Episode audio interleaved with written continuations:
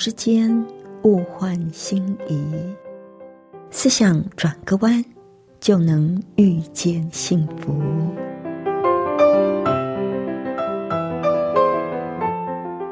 这里是希望之声，我是唐瑶，邀请您和我一起在今天遇见幸福。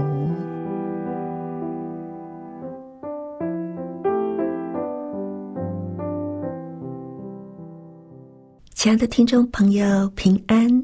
欢迎您再一次的和我们一起遇见幸福。我是唐瑶。亲爱的朋友，我们都知道，我们每一个人都不是孤单的，我们每一个人都是别人生命中的一份子，而我们在别人的生命中，到底扮演着怎么样的角色呢？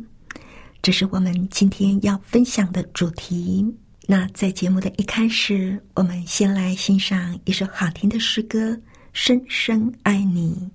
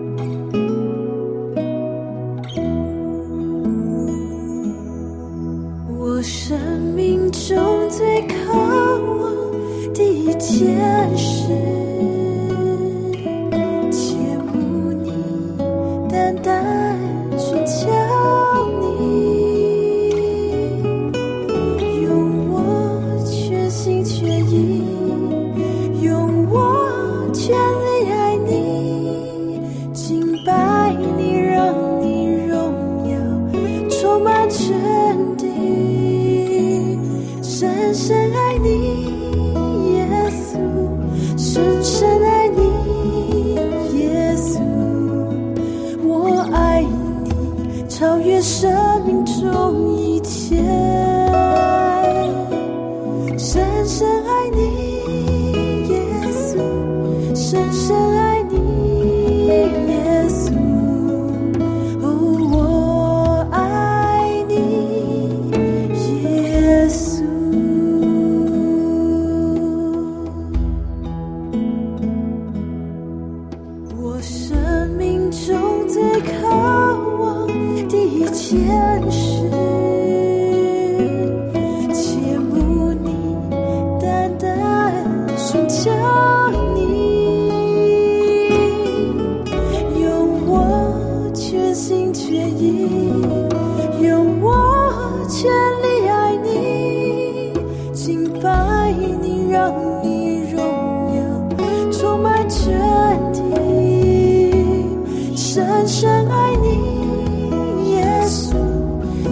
深爱你，耶稣。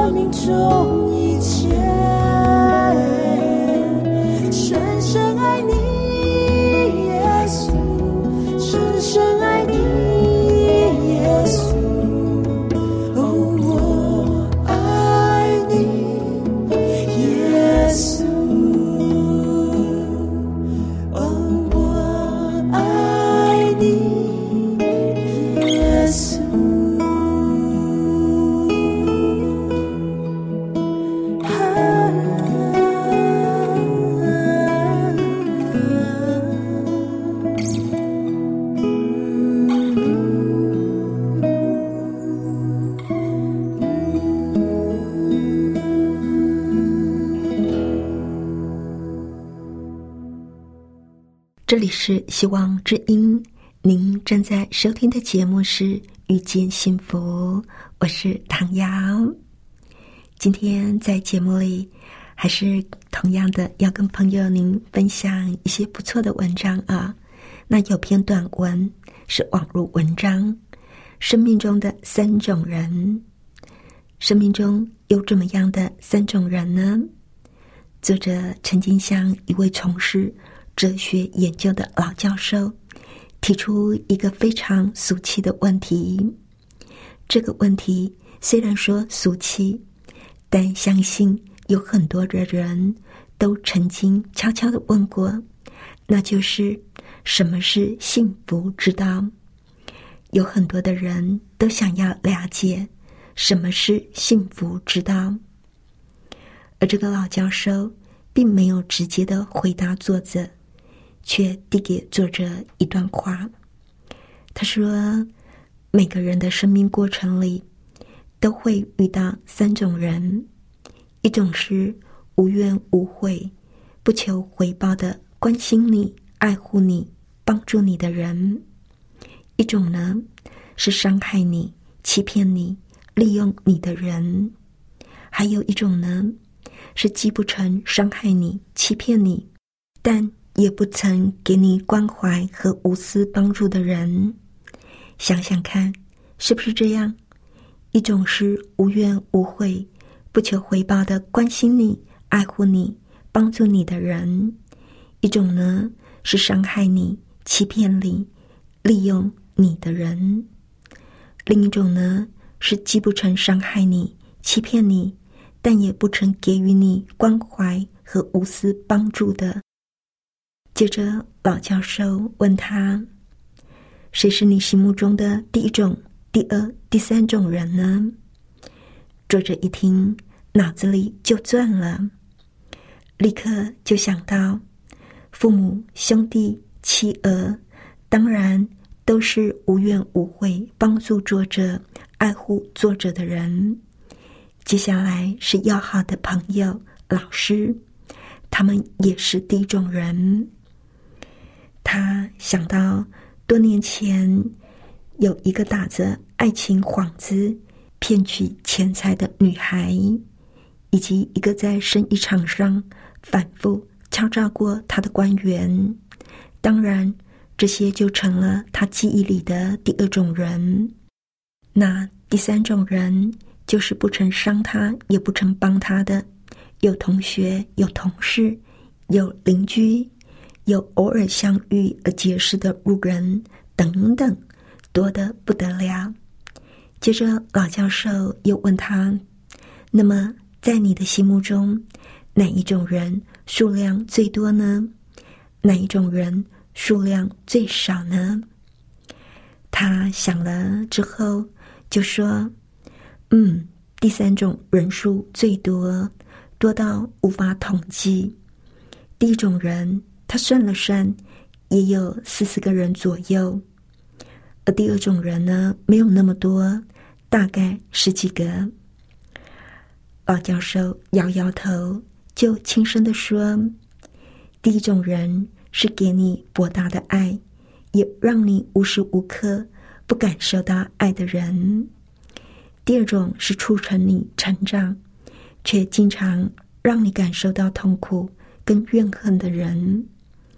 第三种人是你人生旅途当中不可或缺、陌生又熟识的人。他们可能在你的生命中转化成第一种人，也有可能成为第二种人。这。就要看你本身的努力了，孩子，你要记住，只有第一种人的数量在你的生命里呈几何倍数增长，达到一个辉煌的地步，而第二种人的数目却是渐渐接近于零的时候，你才会离幸福生活越来越近。反过来，当你出现在他人心目中第一种人行列里的次数越多，成为别人心目中的第二种人的次数越少，你离成功的人生也越来越近。之后，老教授问说：“孩子，你明白了吗？”作者点点头。真的，他就想到，任何人的生命里都有三种人出现。这不但是跟幸福之道息息相关，也跟成功之道紧密相连。亲爱的朋友，那您呢？您会不会也觉得这个老教授讲的很有道理呢？我觉得他帮助我们去理解我们所处的一个状况。您看，在我们的周围。我们要点头打招呼的人，的确是很多，而在这些人当中，确实有些是非常亲密、关心我们、爱我们，他会无怨无悔的帮助我们。确实是有这种人，可能是我们的家人、同事、最好的朋友等等。那确实也有第二种人。他就是要伤你、骗你、利用你，让你吃亏、上当、跌个大跤等等。真的，我们会碰到这种人。然后，第三种人，那更是多的数也数不清。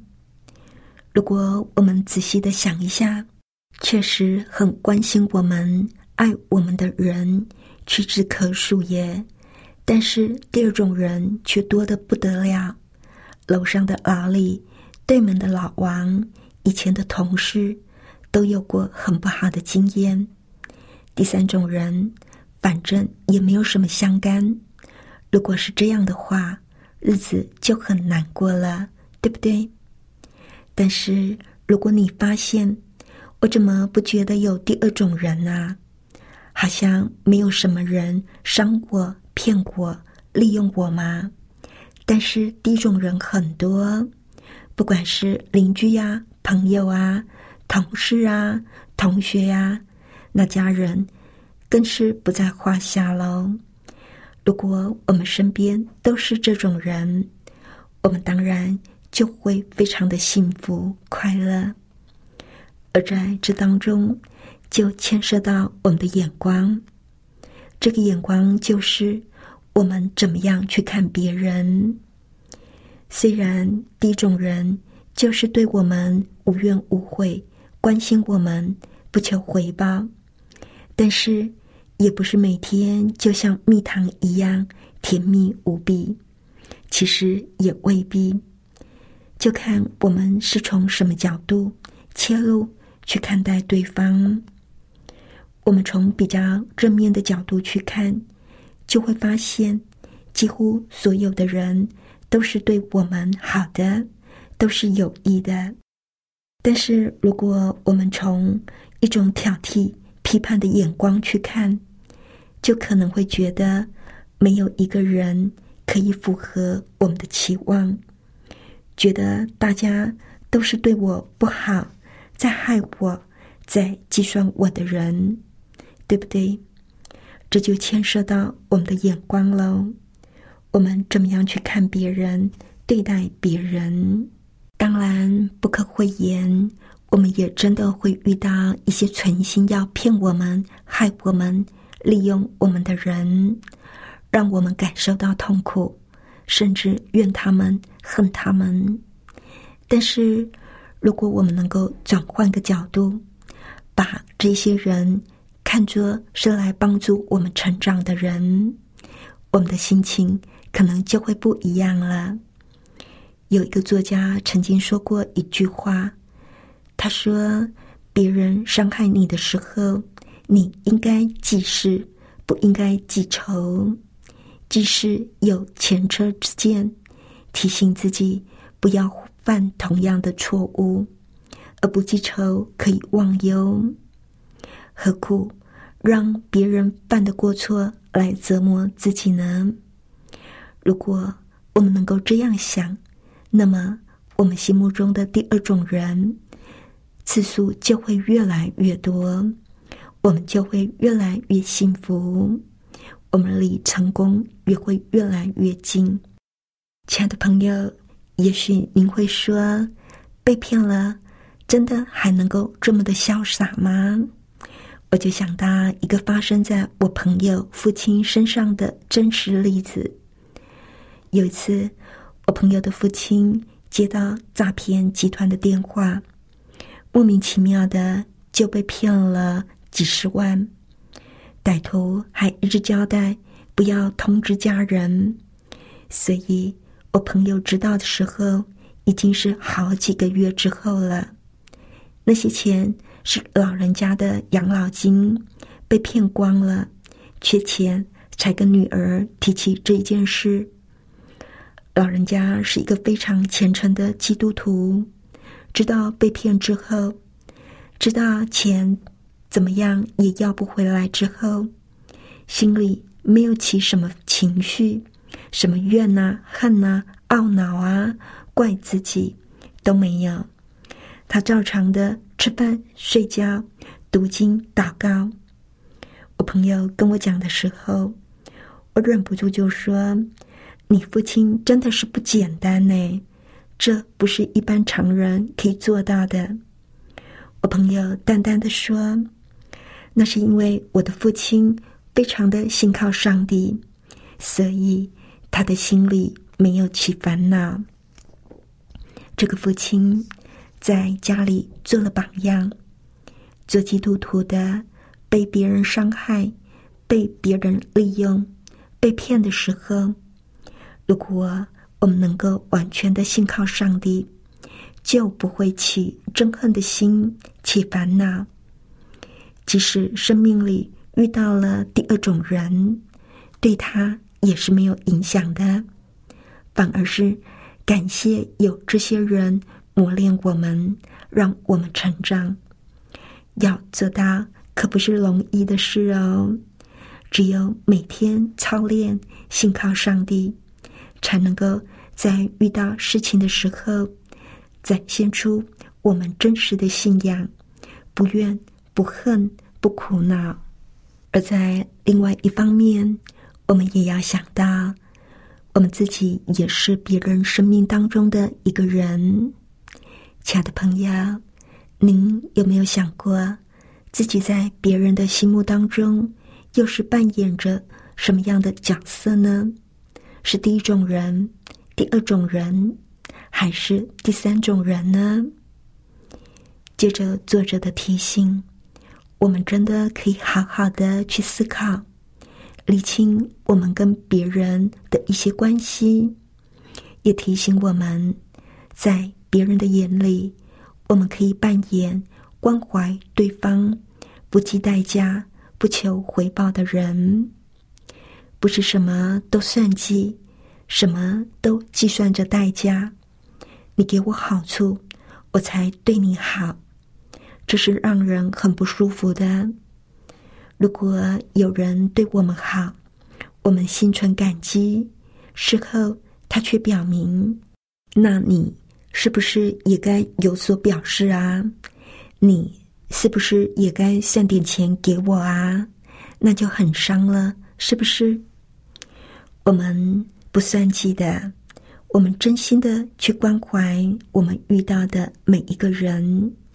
其实，也就是说，让自己成为别人生命中的贵人，能够这样的期许自己，我觉得。对我们的一些行事为人，会有一些正面的引导。我们每一个人都需要爱，都希望被爱。我们也都希望我们生命里的第一种人越来越多，对不对？有位哲人就说过：“如果你想要被爱，那就先从爱人开始。如果我们希望。”身边都是爱我们、帮助我们、无怨无悔、不求回报、关心我们的人，那么我们就先去做一个处处关怀别人、不计代价、无条件付出的人吧。曾经有人问耶稣说：“律法上最大的诫命是什么？耶稣说：“你要尽心、尽性、尽意爱主你的上帝。”这是诫命中的第一，也是最大的。其次也相仿，就是要爱人如己。所以，耶稣在离世之前，给了我们一个新命令。耶稣说：“我赐给你们一条新命令，乃是叫你们彼此相爱。我怎么样爱你们，你们也要怎样相爱。你们若有彼此相爱的心。”众人因此就认出你们是我的门徒了，而被称为爱的使徒约翰。他在他的书信里也不断的强调彼此相爱的重要。在约翰一书的三章十一节，约翰他说：“我们应当彼此相爱，这就是你们从起初所听到的命令。”接着，他在四章的七节又再一次的说：“亲爱的弟兄啊，我们应当彼此相爱，因为爱是从上帝来的。凡有爱心的，都是由上帝而生，并且认识上帝；没有爱心的，就不认识上帝，因为上帝就是爱。”接着，他又在继续的说：“从来都没有人见过上帝。我们若彼此相爱，上帝就住在我们里面，爱他的心在我们里面得以完全了。我们每一个人都有亲人以及朋友，应该关心他们，爱护他们。但是，耶稣的教导。”却是我们不要只有关心我们的亲人朋友，更要爱我们的邻舍，爱我们身边的人。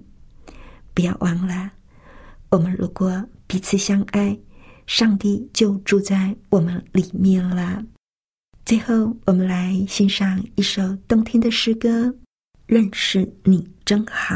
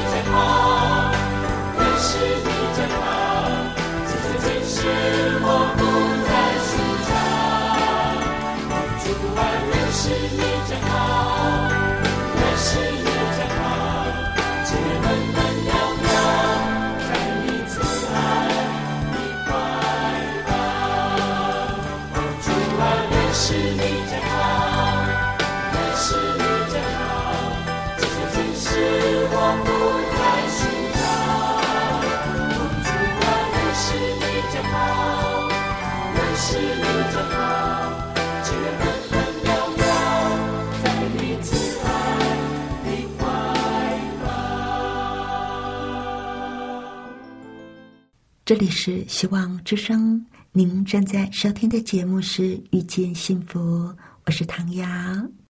谢谢您收听我们今天的节目，愿上帝赐福您以及您的家人。我们下一次同一时间再会喽，拜拜。喜欢今天的节目吗？或是您错过了精彩的部分，想再听一次，可以在网上重温。我们的网址是 x i w a n g r a d i o 打 o r g 希望 radio 打 org，或是搜寻旺福村，也欢迎写信给我们分享您的故事。来信请写到 i n f o at v o h c 打 c n。